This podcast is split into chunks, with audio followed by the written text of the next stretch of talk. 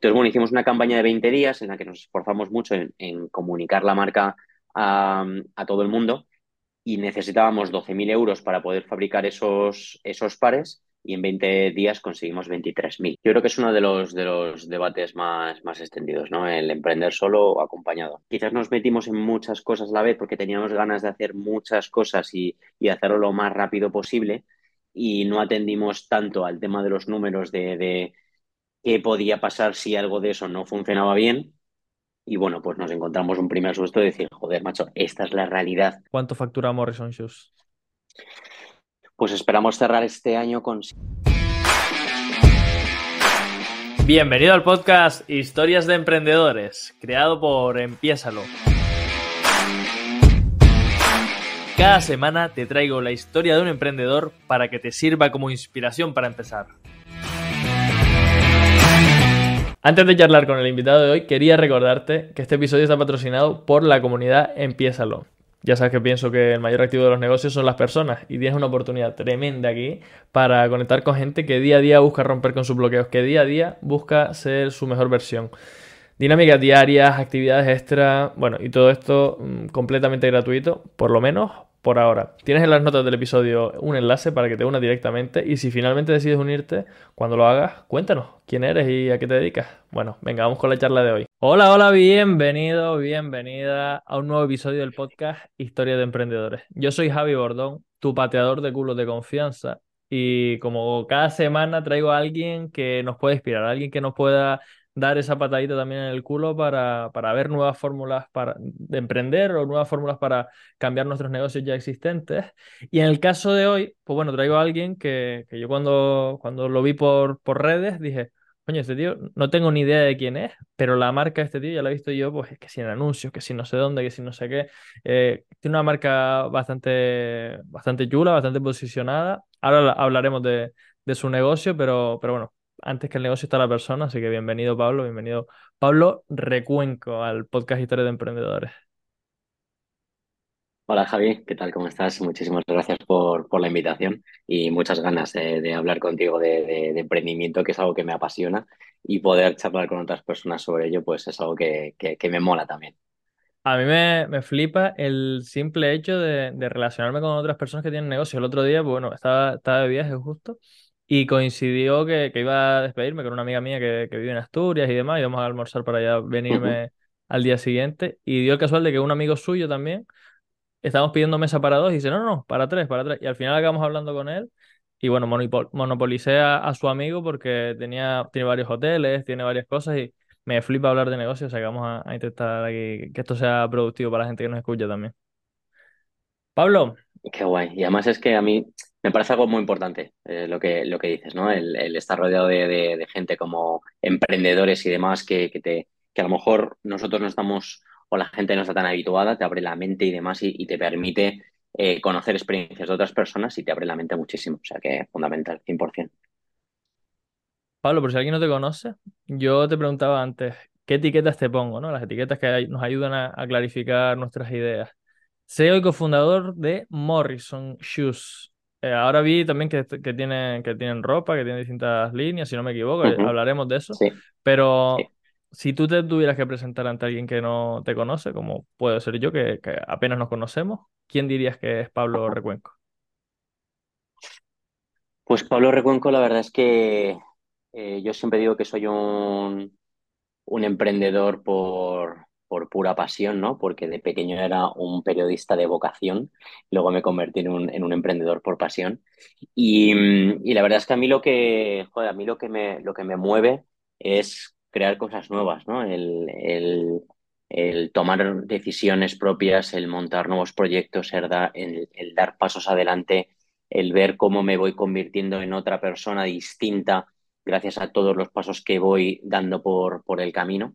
Entonces, bueno, eh, un apasionado del, emprendimiento, creo que una vez que entras en estas ruedas es complicado eh, salir.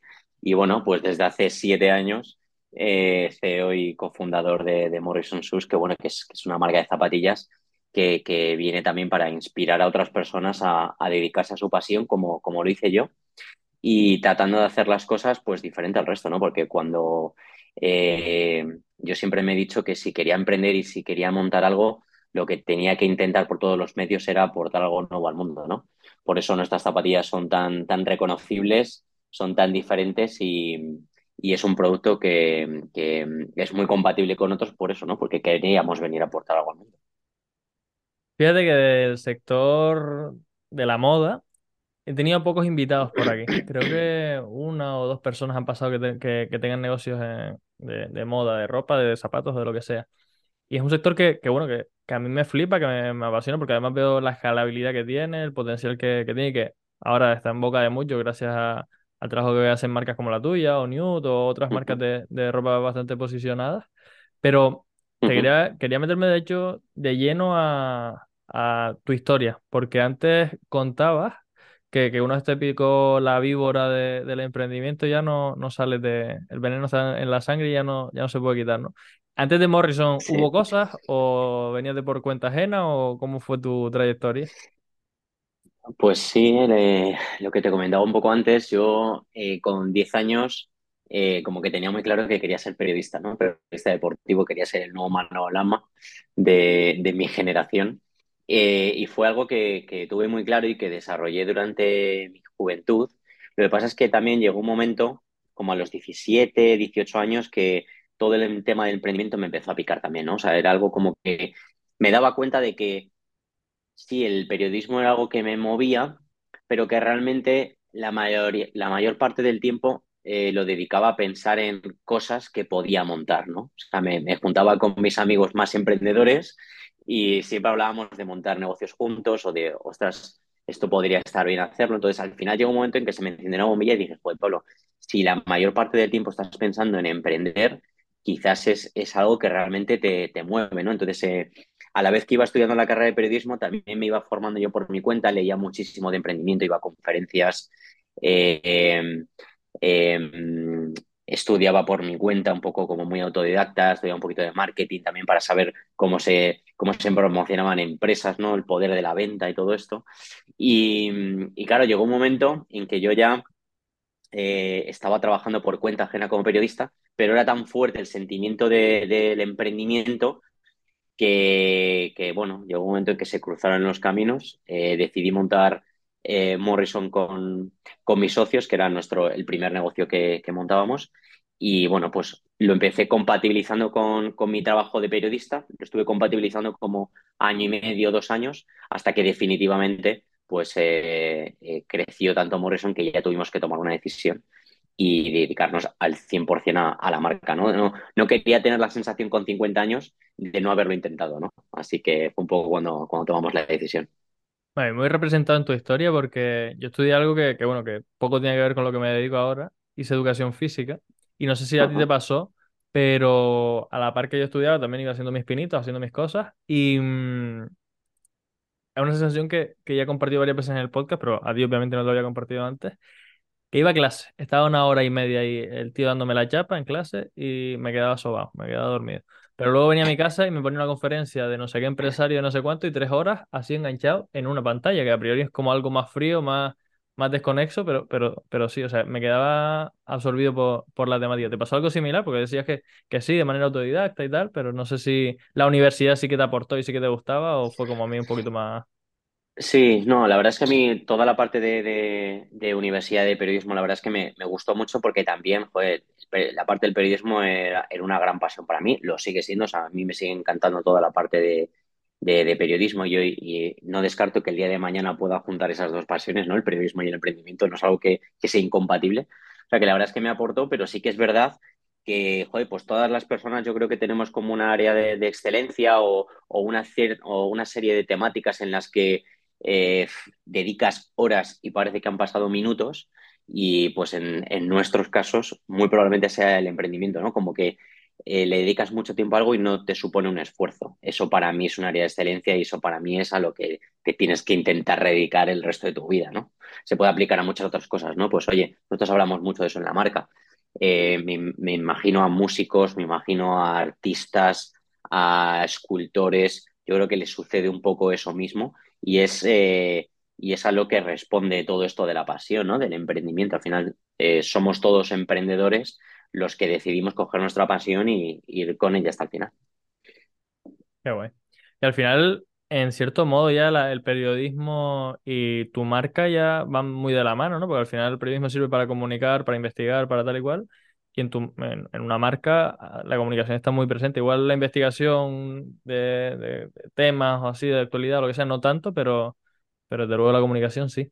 Eh, Pablo, nos decías que, que emprendiste con, con, los que son tus socios. ¿Fue uno de estos proyectos que tú te juntas con cuatro colegas y dices, venga, vamos a ver si vendemos cuatro zapatillas o cómo, o cómo fue ese, esa asociación? ¿O fue con, ay, pues no, un proveedor que no sé comienzos. qué, no sé cuánto? ¿O Sí, cómo, cómo sí. fue la película? Bueno, pues eh, esto al final comienza yo creo que, pronto, o sea, eh, mis dos socios eran pues mis dos grupos de mi, de mi grupo, mis dos amigos de mi grupo de amigos, que somos muchos, pero eran siempre las dos personas con las que más hablaba de montar un negocio juntos, ¿no? Desde los 17 y 18 años, lo que pasa es que todas las ideas que se nos ocurrían, pues no podíamos llevarlas a cabo porque, al igual que todos los jóvenes de este país, pues no teníamos ni un duro, ¿no? Para montarlas. Lo que pasa es que, bueno, llegó un momento en que surgió como una nueva oportunidad. Yo siempre lo fijo en el mapa como pioneros a, a Hawkers, la marca de, gafas. Y estos tíos llegaron a, decir al mundo que habían montado un negocio con 300 pavos en el que el cual se, se basaba en haber montado pues un e-commerce y haber utilizado las redes sociales como herramienta de, comunicación para llegar a la gente y fue como una ventana para muchos de nosotros que queríamos emprender pero no sabíamos en qué entonces fue como eh, una apertura de mente, dijimos, joder, este es el modelo de negocio, ya sabemos cómo lo vamos a hacer, vamos a montar un e-commerce y vamos a empezar a hablar a través de las redes sociales, pero eh, nos faltaba saber qué vender, ¿no? Entonces, el producto. Entonces, bueno, como a los tres nos gustaba mucho la moda, en concreto las zapatillas, y en España hay, hay una industria del calzado muy potente, pues dijimos, ya está, chicos, hacemos una marca de zapatillas, la vendemos a través de un e-commerce y lo promocionamos a través de las redes sociales. Entonces, un poco así el, el comienzo de esto. Y Pablo, eh, yo no sé si, será así, la verdad que no he estado nunca en tu industria, pero Euge Oyer, que es un tío que, que de, siempre me, me, gustó cómo comunicaba y el mensaje que transmitía, él intentó montar una marca de zapatillas también en su día y comentaba que, que, una de las mayores complejidades es que gestionar el stock es un follón de narices, porque hay 500 tallas, hay un montón de, de tipos, de no sé qué. ¿Cómo, Sí. o sea, ¿Cómo se inicia? O sea, no tanto cómo se inicia, pero cómo se, se empieza a gestionar ese tema cuando empieza a tener volúmenes de, de negocio Sí. relativamente importantes? ¿Es realmente tan Sí. complejo o no? La, la, la, complejidad extra que tenía Joyer, que yo también he escuchado su caso, es, es que lanzó una marca de zapatillas Eso, personalizadas. sí. Entonces, eso ya sí que se, se convierte en un, en un caos, ¿no? Pero es un buen apunte lo que dices porque uno de los principales lastres de las marcas de moda es el sobrestock, ¿no? O el, o el exceso de stock después de campaña. Por eso de ahí que eh, muy conocidas las campañas de rebajas, campañas de Black Friday en la que estamos ahora mismo metidos y tal, es un poco también para esa limpieza de stock, ¿no? Porque de nada te vale vender muchísimo si luego en tu almacén eh, queda mucho excedente de stock que al final tienes que pagar y no lo has vendido, ¿no? Entonces, bueno, yo creo que también se trata de, que sea uno de los, eh, de los aspectos en los que más control haya dentro de la empresa, que también se apueste por, por una producción como muy, muy medida. Nosotros, eh, desde el principio de la marca, y hacíamos mucho de, de, colecciones en las que lanzábamos, agotaba el stock y nos reponíamos, volvíamos a lanzar una nueva colección distinta, se agotaba el stock y nos reponíamos. Entonces, siempre hemos tenido muy en cuenta este aspecto porque es uno de los, como te digo, uno de los principales eh, lastres y ahora un poco lo que también, con lo que también jugamos es a intentar ir a, a campañas eh, vista o con también con productos que son muy atemporales, que repiten temporada tras, tras temporada y que sabes que al final pues eh, tiene una curva de ventas y, es más fácil de medir, ¿no? Entonces, todo lo que sea ganar esa previsibilidad de cuánto va a durar el stock eh, en tu almacén y que esos plazos sean los más cortos posibles es la manera de asegurar la supervivencia de la marca. ¿Y cómo empezaron ustedes? Es decir, vendiendo zapatillas a, al grupo social que les rodeaba o ya empezaron a, a, con campañas publicitarias a hacerse más visibles? Con, ¿O cómo, cómo fue? Pues nosotros, eh, tal y como comenzamos, pues bueno, eh, como te he dicho, sabíamos que queríamos hacer una marca de zapatillas, las íbamos a vender a través de un e-commerce y las íbamos a promocionar a través de las redes sociales, pero seguíamos con el mismo problema de no tener ni un duro, ¿no? Y al final, nuestro fabricante, por mucho que fuese español y por mucho que esos volúmenes no sean tan grandes como los de China, también nos exigía unos mínimos para empezar a fabricar, ¿no? Entonces dijimos, joder, chicos, ¿cómo somos, qué, qué, qué, qué podemos hacer para alcanzar este volumen de fabricación mínimo que nos está pidiendo el, el ¿Y cuánto fabricante, pero sin, eh, pues a- aproximadamente unos 500 pares para poder empezar, ¿no? Para, para que él que viese que decir también sí. Un Pensé poco que me ibas a decir sí. Y ya No, 500 no, no, ya no. se pone seria la cosa. Claro, ya era, ya era un poco arriesgado. También nos- yo creo que nos veían también chavales jóvenes y demás. Y, y decían, bueno, pues eh, para empezar, porque al final también requiere una inversión grande, ¿no? En moldes, en, en troqueles, el mundo del calzado, pues es, es, es complejo en esa parte, ¿no? Pero bueno, para que nos viese ahí como confiados del proyecto, nos exigió 500 pares. Y dijimos, ¿cómo hacemos para poder producir esto, pero no asumir el riesgo de fabricar 500 pares y luego intentar venderlos, ¿no? Entonces lo que se nos ocurrió fue ¿por qué no, chicos, en vez de lanzar la marca y empezar a promocionarnos en redes sociales, lanzamos la marca a través de un crowdfunding y le decimos a la gente que queremos lanzar eh, una marca de zapatillas al mercado eh, cuyos valores son estos que os vamos a contar y lo que queremos es que si vosotros eh, nos ayudáis a lanzar el proyecto, a cambio os damos las zapatillas con el mejor precio de la historia y, y, el, y el, primer modelo de la historia, ¿no? O sea, como mucha exclusividad por, por, recibir las zapatillas, ¿no? Entonces, bueno, hicimos una campaña de 20 días en la que nos esforzamos mucho en, comunicar la marca a, a todo el mundo y necesitábamos 12.000 euros para poder fabricar esos, esos pares y en 20 días conseguimos 23.000, el doble. Entonces, la verdad es que para nosotros fue un exitazo porque nos permitió, primero, eh, alcanzar esos mínimos que, que, nos pedía nuestro fabricante para, para poder cubrir esa primera, ese primera, esa primera producción y luego, pues, para generar un sentimiento de comunidad muy fuerte con toda la gente que participó porque se sentía parte de la marca, ¿no? Que se sentía como que habían ayudado a que la marca se, se pudiese lanzar al mercado. Además, pues joder, nos sirvió como, por supuesto, herramienta de financiación, pero herramienta de testeo, ¿no? De saber que habíamos validado que nuestras zapatillas le gustaban a la gente, ¿no? Porque participaron en torno a 300, 350 personas, de las cuales, pues sí, gente de nuestro alrededor habría pues 50, 60, pero el resto eran gente eh, que no conocíamos, gente extranjera, de países incluso asiáticos que, nos estaban comprando desde allí, Japón, eh, desde Japón, de, de, un montón de sitios muy lejanos con los que no teníamos conexión. Entonces, bueno, fue como una herramienta perfecta para ayudarnos a financiarnos y como campaña de marketing para lanzar la marca también al mercado de una forma distinta, ¿no? Porque hace siete años nadie sabía lo que era, lo que era un crowdfunding. Qué brutal. Eh, producto mínimo viable a la mínima expresión, Totalmente. simplemente comunicando la, los valores de, de marca y, y, el 100%. proyecto. Yo creo que es algo que, que, siempre digo también, ¿no? Que muchas veces la gente se, se esfuerza mucho en, en, alcanzar la forma eh, perfecta, ideal de sus negocios para luego lanzarlos. Y nosotros lo único que teníamos era siete maquetas de los siete modelos de zapatillas que queríamos lanzar.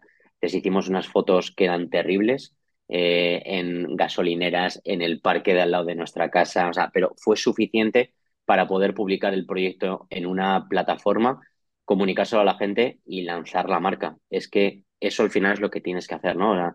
Lanzar el producto eh, no en su mejor versión, sino que sea el propio mercado que cada vez te lo vaya mejorando y te vaya diciendo cómo tienes que, que hacerlo. ¿no? Entonces, tomar acción antes que perfeccionar el producto, siempre. Te voy a coger como embajador de, de mi marca porque se llama Empiézalo. Y es la pelea que tengo yo todos los días con mis clientes. Venga, que la perfección no existe. Vamos a, a dar pasos y que, que, la perfección llegue porque nuestros clientes nos, nos van puliendo los detalles. Me parece brutal, espectacular. Y, y ahora mismo Morrison, ¿en, en qué punto está? ¿Cómo, ¿Cómo consideras que está ahora mismo la, la marca? ¿Qué, ¿En qué proyectos están ahora metidos y demás? Pues eh, ahora mismo pues llevamos ya siete años de, de, de marca. Nacimos como, como, una marca puramente online, 100% online, con nuestro e-commerce. A día de hoy, pues ya tenemos tres tiendas físicas propias, dos en Madrid y una en Sevilla. Hemos abierto todo el canal multimarca, ¿no? O sea que estamos en un montón de, tiendas de zapatillas que, además de vender Converse, Vans, etcétera, también venden Converse. Estamos en más de 500 tiendas por toda Europa, lo cual para nosotros también es una visibilidad increíble. Y luego, pues también en ese reto de, de hacer eh, crecer en nuestro equipo con gente cada vez más profesional que nos están aportando eh, un conocimiento que no teníamos, con, con, perfiles mucho más desarrollados y, y, sobre todo pues intentando hacer un esfuerzo en, por un lado, toda la parte de eh, desarrollo de producto, que, que Morrison se convierta, como tú decías al principio, no solo una marca de zapatillas, sino una marca quizás ya el día de mañana de ropa, ¿no? A día de hoy ya tenemos desarrollado mucha parte de colección eh, de, de, clothing y tenemos ya como cinco siluetas de, zapatillas distintas, cuando nosotros hace dos años prácticamente teníamos una. Y luego, sobre todo, en, en ese esfuerzo por crear marca, ¿no? Porque el cliente o los usuarios se enamoren de Morrison por encima de los productos que hacemos. O sea, decimos siempre que tenemos que hacer productos geniales, productos muy reconocibles y que funcionen de forma independiente, o sea, que tú te encuentres las Morrison por la calle o en un escaparate y que la zapatilla funcione por sí sola, pero por encima de eso lo que queremos es que la gente quiera consumir Morrison por lo que representa, ¿no? Por los valores que tiene, por cómo comunica y por cómo le hacen sentir, ¿no? Entonces, eh, es un poco los retos en, en, los que estamos ahora y toda la parte pues de, de escalado de empresa, ¿no? Con, con, todos los problemas que eso supone también a nivel nacional e internacional.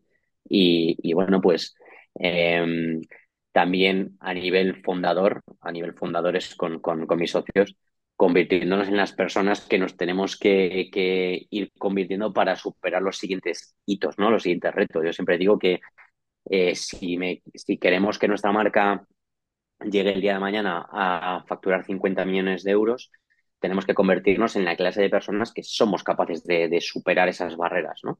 Y para mí eso es lo más emocionante, ¿no? O sea, me veo a día de hoy y soy una persona completamente distinta hace siete años, por, por todo lo que he vivido, por todo lo que he aprendido, las experiencias que me he llevado, ¿no? Entonces, intentar romper todas las barreras mentales que tenemos, todas las, las, dificultades que se van atravesando, los miedos que vamos pasando todos los emprendedores para ir des, eh, desbloqueando los, los, niveles ¿no? de, del, del Hola. videojuego, por así decirlo. Entonces, eh, una, una gran experiencia por esa parte. Yo creo que es lo que tan adictos nos mantiene al emprendimiento, ¿no? Que cada día es una nueva aventura, cada día sentimos que crecemos y evolucionamos.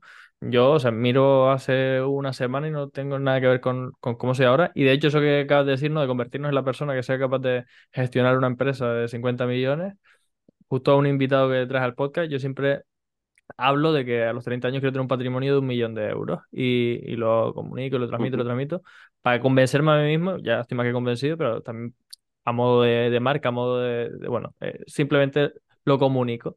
Y muchos invitados me han hablado de ese tema, tal, no sé qué, y uno en concreto me dijo, ten en cuenta que gestionar un patrimonio de un millón de euros implica saber gestionar los marrones que, que, conlleva tener un patrimonio de un millón de euros. Es decir, que tu cabeza tiene que estar moldada a saber gestionar ese, ese patrimonio.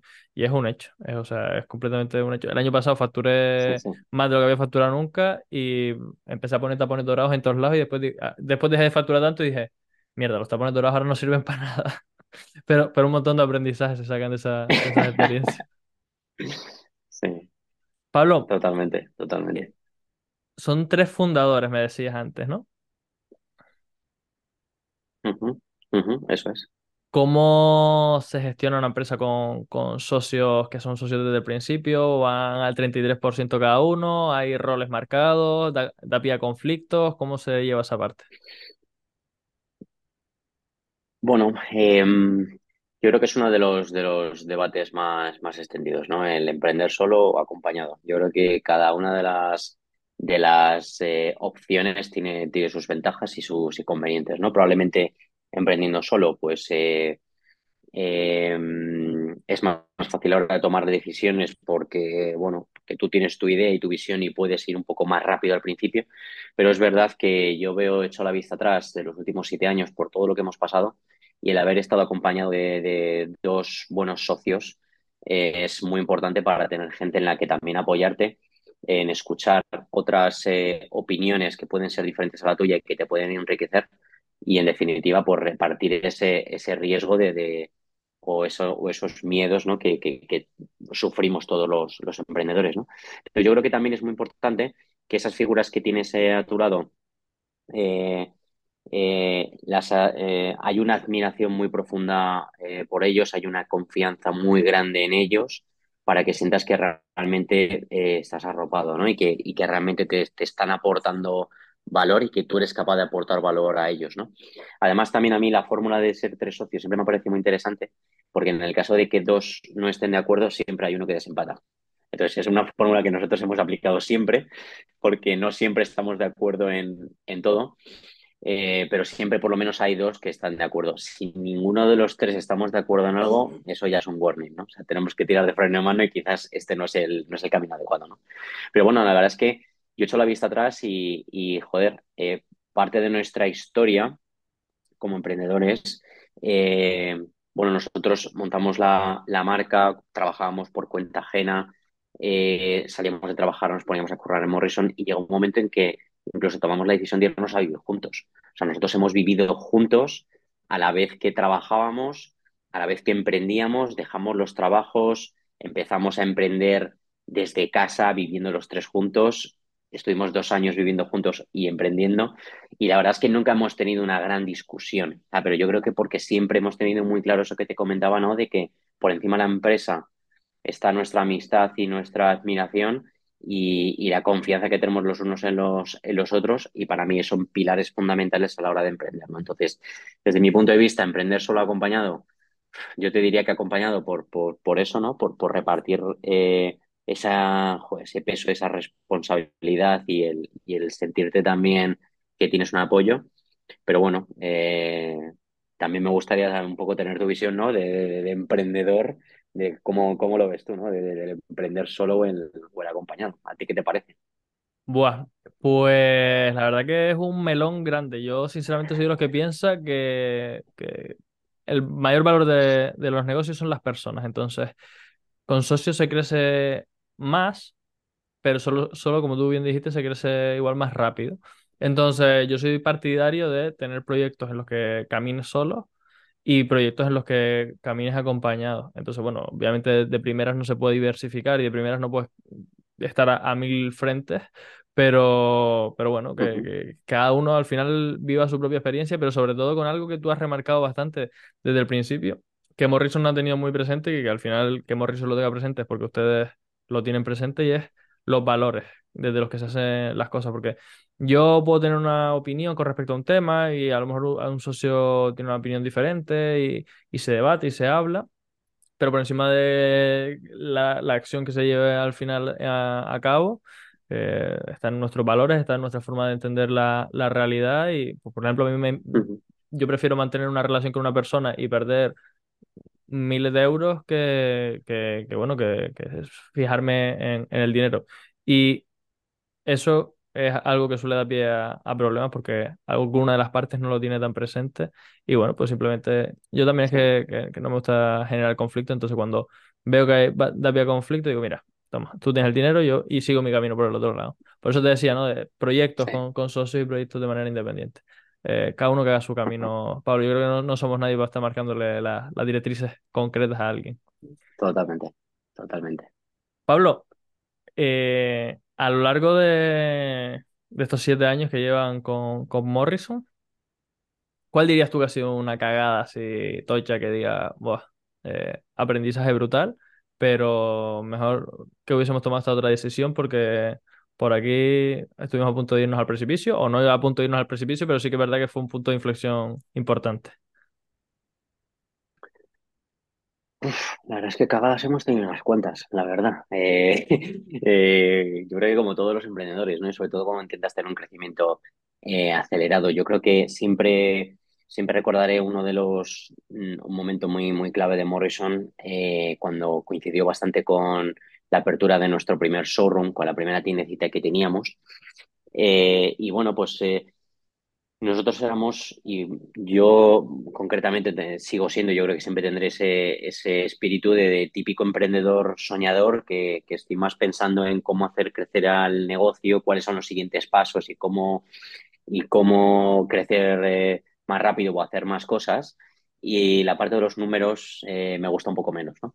Entonces, eh, de los míos, luego con el, con, claro, con el desarrollo de la empresa te das cuenta de que los números es algo vital para, para el desarrollo de las empresas y que es una de las es la principal causa de muerte de la mayoría de los negocios, ¿no? Los problemas de tesorería y este tipo de cosas. Yo creo que es un poco lo que nos pasó, ¿no? Que quizás nos metimos en muchas cosas a la vez porque teníamos ganas de hacer muchas cosas y, y hacerlo lo más rápido posible y no atendimos tanto al tema de los números de, de qué podía pasar si algo de eso no funcionaba bien.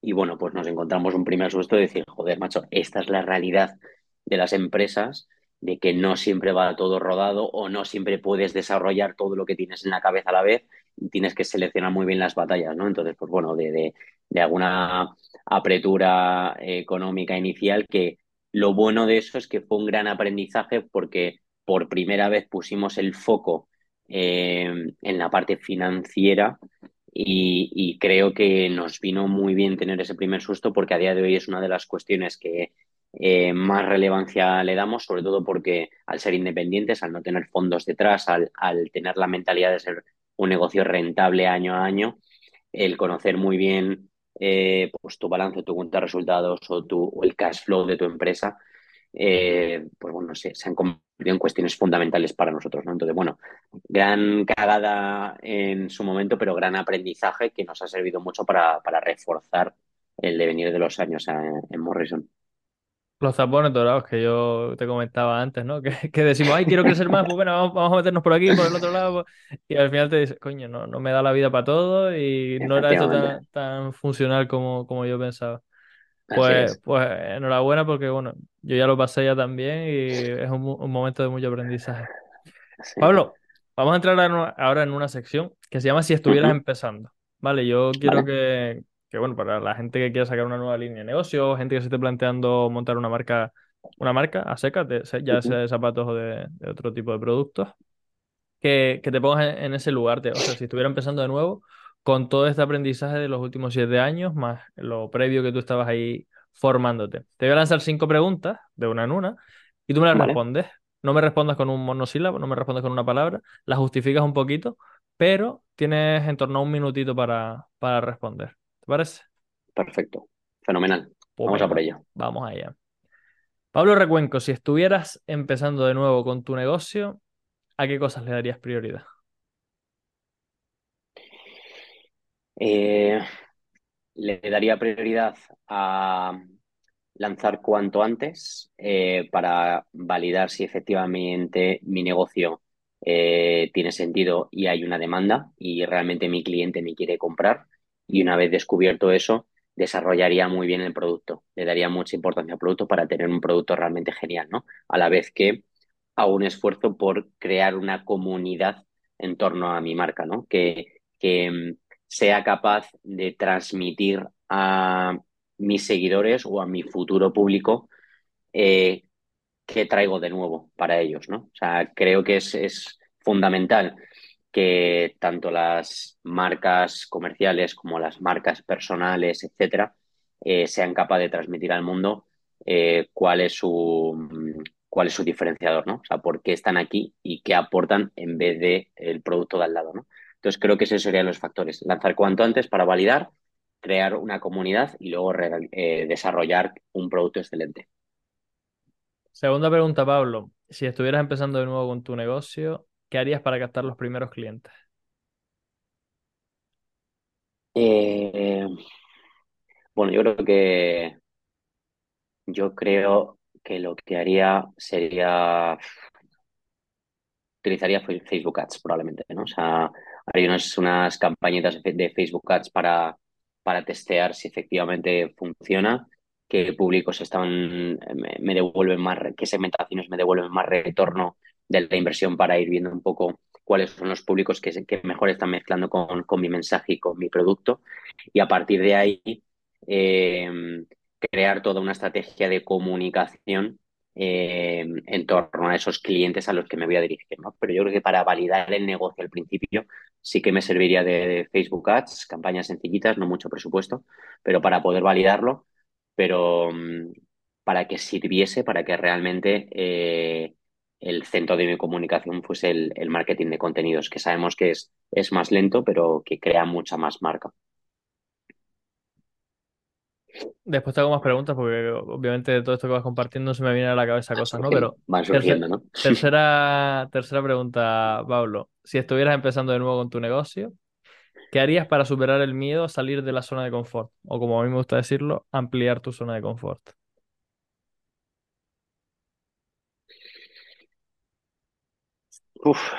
La verdad es que muchas veces que yo me lo pregunto a mí mismo, ¿no? De decir, joder, Pablo, tío, tú hace siete años cuando montaste esto, eh, ¿cómo diste el paso, ¿no? De, lanzarte y, y- demás con, para, saliendo de tu zona de confort, porque al, al fin y al cabo yo tenía mi trabajo, ella trabajaba por cuenta ajena, tenía mi contrato indefinido, o sea que estaba bien. Y un poco yo creo que la, mi realidad eran eh, dos cosas. Uno, tenía tantas ganas de emprender y tanta determinación por conseguir aquello que me estaba proponiendo que mm, vencía a la posible, a los posibles miedos, a la posible pereza o al posible miedo de salir de tu zona de confort.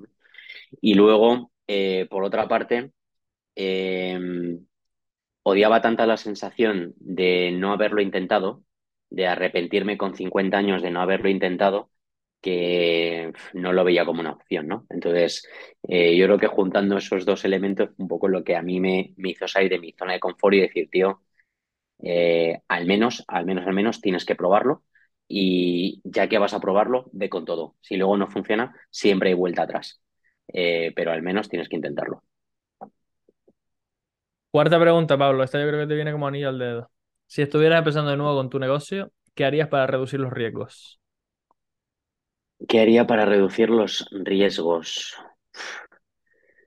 Eh, creo que si volviese a empezar con mi negocio, me formaría un poco más en toda la parte financiera antes de empezar. O sea, tendría más conocimiento de la parte financiera de la empresa eh, para entender muy bien cómo funcionan los negocios y, y, mm, tener más certidumbre a nivel, eh, a nivel números de la que tuve en su momento, ¿no? O sea, yo creo que todos los emprendedores de una forma natural tenemos una vena marketingiana, tenemos esa visión, eh, tenemos, encontramos la manera de vender las cosas, pero tenemos que tener por detrás ese back de, de, conocimiento de, de, de, números o rodearte de personas que te lo traigan, ¿no? que te lo aporten, que te lo puedan sumar. Entonces, yo creo que para evitar esos riesgos, eh, tener esa parte financiera, ese conocimiento mucho más, más asentado. Y por último, Pablo, si estuvieras empezando de nuevo con tu negocio, ¿qué harías para ganar más dinero? Eh, sin lugar a dudas, eh, crear el negocio, digamos, de atrás adelante pensando en los márgenes.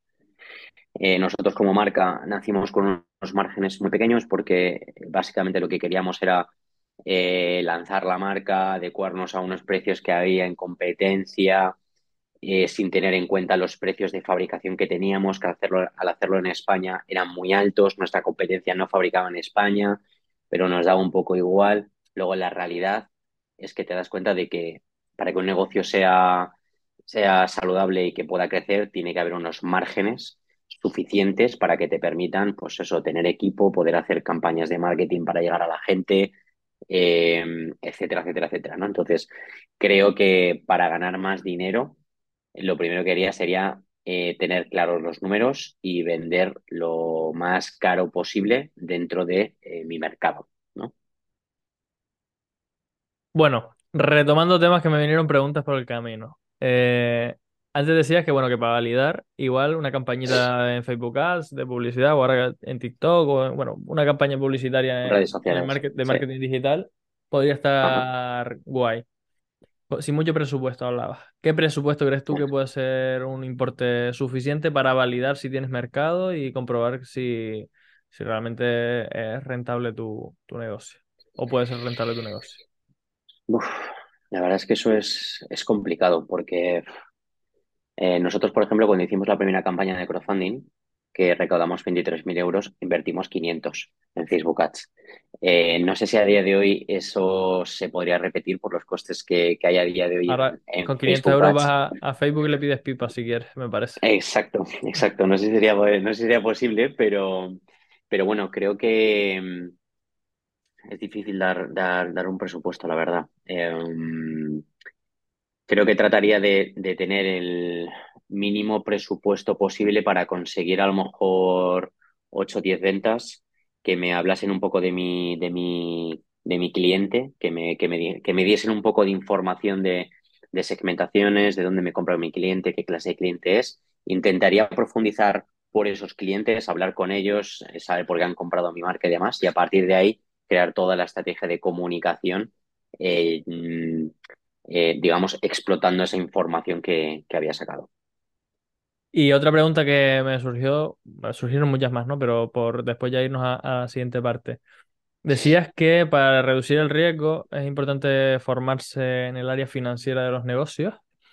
Y también contabas que antes que, que, bueno, que ustedes, una de las cagadas gordas que hicieron fue la descapitalización, eh, la mala gestión financiera.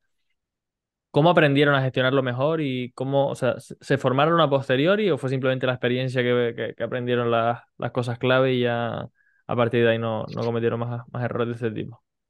Eh, pues mira, nosotros tuvimos esa, esa cagada y un poco pues eh, empezamos a aprender de dónde venía esto, pero bueno, yo tengo, tengo la suerte de que, mm, bueno, uno de, uno de mis socios que venía de, de es, es, ingeniero industrial, es un tío que a nivel números de por sí era bueno, ¿no?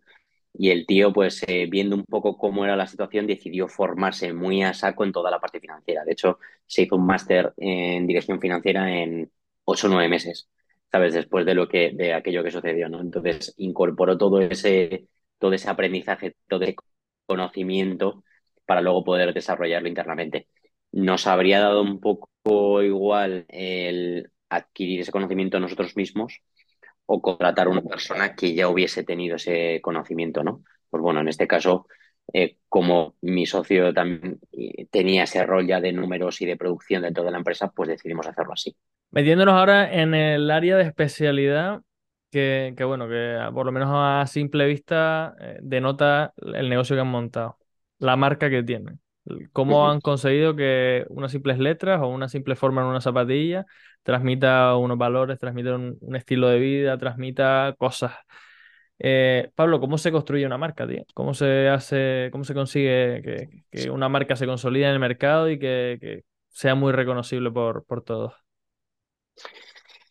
Bueno, yo creo que, que um, hay diferentes elementos. Para mí, una de, la, de las cuestiones más importantes para, para, una marca y de la que siempre hablo con toda la gente que se, que se incorpora al equipo es la misión de la marca, ¿no? Siempre les pongo de ejemplo pues la misión de Nike o la misión de ASICS, que siendo competencia no tiene nada que ver una con otra, ¿no? Pues la misión de Nike pues te habla del just do it, ¿no? De, del, de lanzarte a hacer las cosas, de, llevarte a, tu máximo rendimiento. Sin embargo, un ASICS te habla más de un anima sana incorpore sana, ¿no? De, hacer deporte para estar sano, para estar saludable. Y al final, si tú lo piensas, esas misiones eh, de cada una de las marcas es el hilo conductor de cada una de sus comunicaciones, ¿no? De todas las, de todas las campañas publicitarias que, haces, que hacen, todas ellas se ven, pasan por ese filtro de la misión de la marca, ¿no? Entonces, bueno, nosotros eh, siempre pensamos en cuál iba a ser nuestra misión, qué veníamos a aportar al mundo como marca, y siempre hablábamos eso de, de, de, inspirar a la gente a dedicarse a su pasión y hacerlo diferente al resto, ¿no? Que es un poco también en la que nos sentíamos identificados lo que habíamos hecho nosotros, porque nos queríamos eh, montar algo, porque era nuestra pasión, y decidimos hacer unas zapatillas muy reconocibles y que viniesen a aportar algo diferente al mercado, ¿no? Entonces, todas las comunicaciones que hacemos, todas las estrategias que, hacemos o incluso a las personas de las que nos rodeamos a nivel eh, embajadores de marca representan esa, esa misión, ¿no? Pues desde toda la parte de Morrison Culture en la que eh, nos asociamos con, con personas eh, del estilo músicos, artistas callejeros, deportistas y demás, que realmente comparten esa filosofía, esa misión de la marca y digamos que es, digamos, los mejores embajadores para, para nosotros, ¿no? Porque comunican lo mismo que nosotros, ¿no? Toda la parte de Morrison Sessions, que es crear sesiones de, de música en nuestras tiendas físicas y demás, al final lo que hacemos es acercar perfiles eh, cuya misión de vida representan lo mismo que la nuestra para poder, para poder comunicar a través de ellos nuestras, nuestros valores como marca, ¿no? Entonces yo creo que fundamental esa parte, ¿no? De tener una misión como marca y, tener ese hilo conductor. Y, y, creo que es muy importante que eh, ese, esa, esa, parte de encaje del producto, ¿no? Tener productos geniales que, que atraigan a la gente, que, que, a través de ellos también puedas hablar de, la, de, la, de los propios valores de la marca. Y es un poco así como lo decimos. ¿no? Al final, siempre hablamos de lo mismo. Ves unas Morrison a 20 metros y sabes perfectamente que son unas Morrison. Entonces es algo que, que es muy reconocible, que va mucho con la misión de la marca y que viene a aportar algo al mundo, ¿no? Entonces, yo creo que es un poco ese, ese cóctel de, de, cosas, ¿no? Tener una misión, tener unos valores muy claros y los sepas comunicar muy bien y que realmente hagas eh, productos extraordinarios, que al final es un poco lo que, lo que también la gente cada vez yo creo que demanda más o que da más importancia, ¿no? El que sea un producto realmente singular y no tanto un, un producto más. Pablo, antes nos comentaste que, que bueno, que principalmente montaron el e-commerce, ya luego pusieron puntos de venta físicos, empezaron a, uh -huh. hablar con, con, distribuidores, con otros puntos de venta y demás, o marketplace, entendí yo más o menos por ahí. Eh, uh -huh. El stock habrá aumentado muchísimo, pero sobre todo yo creo que te querría preguntar por la parte financiera precisamente que hablabas tú antes, porque al final al meter tus zapatillas en, pues no sé, en un Ulanca o en un, eh, no sé, se me viene a la cabeza, ¿cómo se llama esta, la, la online? Zalando era, la que vende zapatos. Uh -huh. Sí, eh, Marketplace, los, sí. Los, marque, los, market, no, los, los márgenes bajan, bajan mucho, ¿no? O, o no sí. consiguen negociar ahí buenos acuerdos. Eh, bueno, al final cuando tú vas a, a, un distribuidor, por así decirlo, esa parte de marketplace, de, de multimarca, sí que notas que hay una, una disminución en, en, esos márgenes, pero te dan otras cosas muy positivas, que es pues un volumen de negocio, no, mira, el claro. poder eh, vender muchas más zapatillas, quizás también eh, haciéndolas en, en, bloques de grandes campañas, ¿no? Pues a día de hoy tenemos como muy estructurada la, la, la empresa en dos lanzamientos grandes de campañas al año, eh, con grandes colecciones que somos capaces de vender a los multimarcas eh, meses antes, por lo tanto tenemos mucho más tiempo para poder fabricarlas eh, y por lo tanto también nos da ese poder de negociación y unos volúmenes que a su vez pues te, te permiten mejorar precios. ¿no? Entonces, bueno, todo tiene sus, sus, ventajas y sus inconvenientes. Yo creo que el arte también está en hacer convivir todos los canales, ¿no? los canales propios que, eh, yo creo que es donde se vive la experiencia Morrison y donde están eh, también esa, eh, esa ganancia de márgenes, pero sin descartar toda la parte de, canal multimarca, que es lo que te permite quizás un crecimiento mucho más rápido y llegar a ciertos sitios donde sería bastante complicado o muy costoso llegar a nivel online, ¿no? Por ejemplo, nosotros a nivel multimarca estamos vendiendo en Francia, estamos vendiendo en Italia, en Austria, en Bélgica y demás. Eh, a nivel online también lo hacemos, pero esa, esa, penetración de mercado nos llevó un tiempo conseguirla eh, y, tiene un coste a nivel digital muy alto que sin embargo con las multimarcas pues eh, te permite posicionarte más o menos rápidamente en, en, en, puntos de venta, ¿no? Entonces, bueno, creo que el arte está en, en hacer convivir esos, esos canales eh, que no se canibalicen y que con, cada uno con sus ventajas y sus, sus desventajas. ¿Cómo se sienta uno hablar con, con una, un distribuidor multimarca relativamente grande? ¿Cómo se consigue ese, ese, tocar la puerta para sentarse? ¿Les tocaron a ustedes o fueron ustedes que directamente quisieron abrir la, ese canal de, claro. de, venta diferente o cómo, cómo fue el proceso? Eh, en nuestro caso, la verdad es que fue un poco, fue un poco así, ¿no? Fueron ellos los que se acercaron a nosotros, quizás ya, ya estábamos vendiendo mucho como, como marca online, estábamos haciendo mucho ruido en redes sociales y muchos de estos multimarcas ya llamaban a nuestra puerta para, para poder vender nuestras zapatillas, ¿no? Entonces fue un poco el comienzo del multimarca cuando veíamos que se acercaban mucho eh, y luego a partir de ahí decidimos profesionalizarlo, ¿no? Pues incorporar un director comercial que pudiese eh, crear equipos no solo en España, sino en el extranjero, que pudiesen desarrollar esa parte de multimarca y llegar a quizás a nuevos clientes que, que a los que muchas veces que llamar a la puerta. Entonces, bueno, eh, ese fue un poco el proceso de primero recibir esa, esa llamada y luego profesionalizarlo, ¿no? También es un poco esa mentalidad también de que hablamos al principio del producto mínimo viable. Nosotros cuando vemos que algo empieza a pitar y que empieza a funcionar con los mínimos recursos posibles, es cuando ya lo empezamos a escalar y a profesionalizar, ¿no? En el caso de las tiendas físicas sucedió lo mismo. En vez de que nuestra primera tienda física fuese una calle súper comercial de, España, como por ejemplo un Fuencarral, lo que hicimos fue primero abrir un showroom en una calle secundaria en el centro de Madrid, eh, con un coste de alquiler reducido, que además era nuestra oficina, que podíamos atenderlo nosotros mismos y nos permitió validar que el tema de las tiendas físicas podía tener sentido, ¿no? Una vez que lo vimos, fue cuando ya decidimos abrir nuestra tienda de La Gasca, luego nuestra tienda de Fuencarral y luego nuestra tienda de Sevilla. Pero primero haciendo ese producto mínimo viable con unos recursos limitados para ver si esto tenía sentido, ¿no? Pues en el caso de los multimarca, lo mismo, ¿no? Recursos limitados, ver si pita y en ese momento ya escalarlo, profesionalizándolo y, y metiendo inversión, claro. Qué guay, tío. Qué guay. Eh, bueno, llegamos a la parte final, Pablo. Yo aquí lo que hago normalmente es tratar un tema que en general eh, es polémico, es un tema que es tabú en la sociedad. Yo lo traigo por meterle un poquito de chicha al podcast, pero también porque creo que es un tema que se debería naturalizar más. es el dinero, ¿vale? Hemos hablado de que la parte financiera del negocio hay que tenerla controlada, qué tal, qué cual. Y bueno, pues por naturalizar el dinero lo que hago es que a mis invitados les pregunto por la facturación de sus negocios. Entonces, en tu caso, Pablo, ¿cuánto factura Morrison Shoes? Pues esperamos cerrar este año con 7 millones de euros. Buena cifra. Venimos del año pasado de haber hecho cinco y medio y bueno, depende cómo terminemos ahora eh, Black Friday y Navidad, pero bueno, un poco en función de ya el, histórico que tenemos y la experiencia, un poco ese es el objetivo, ¿no? Cerrar más o menos en, 7 millones. Brutal, brutal, un crecimiento casi del 50% de un año para otro. Y mm, los márgenes de beneficio que se manejan en, la industria aproximados, ¿sabrías decirme cuáles son? Sí, en la industria más o menos 10-12, cuando ya el negocio está más o menos consolidado y demás.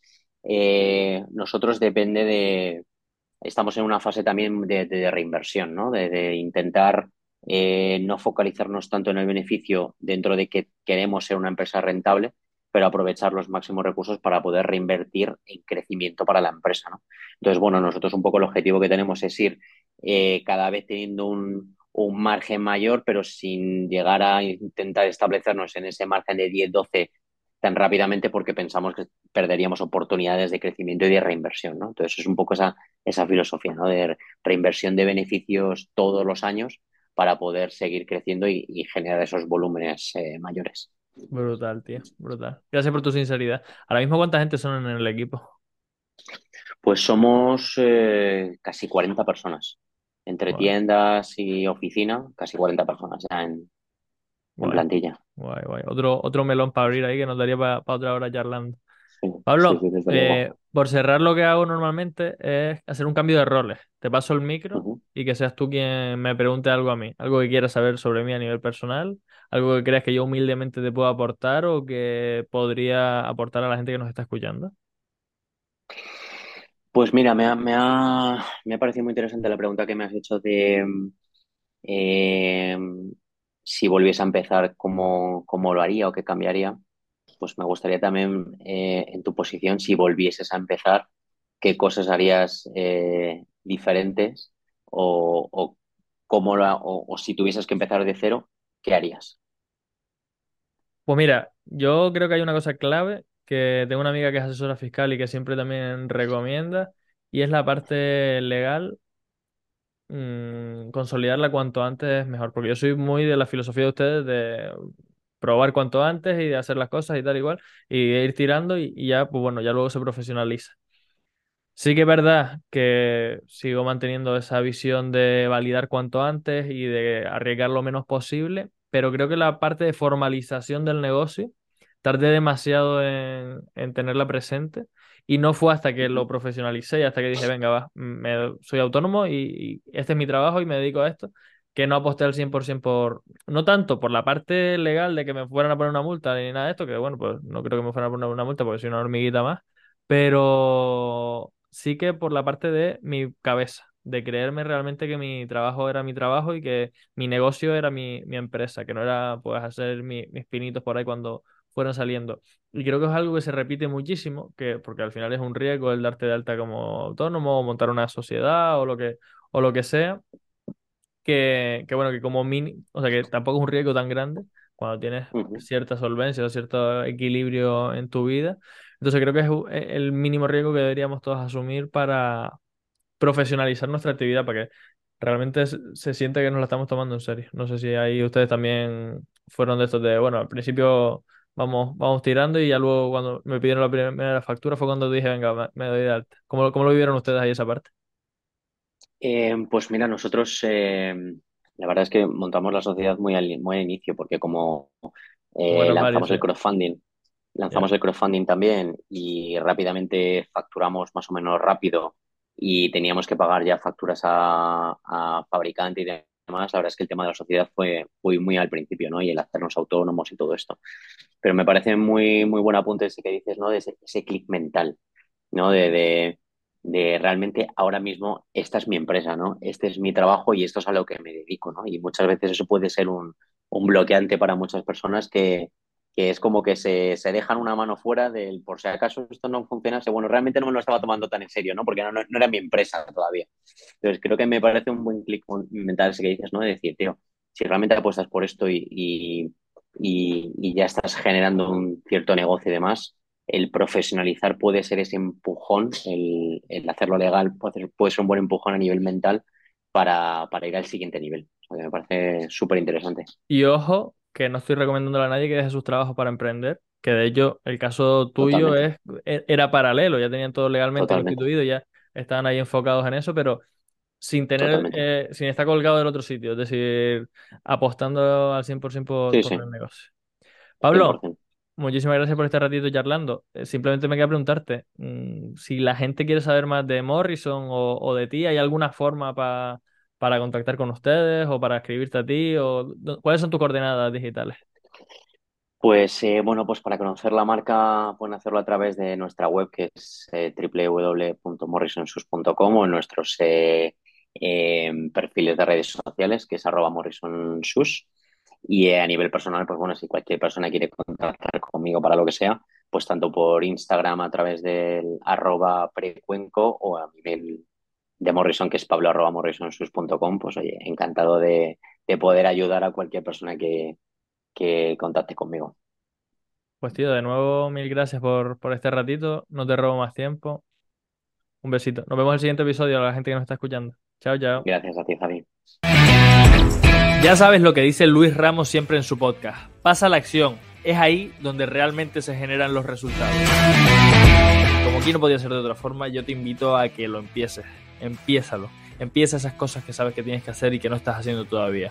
Coge uno de los consejos que te ha dado este emprendedor y da un paso. Empiézalo.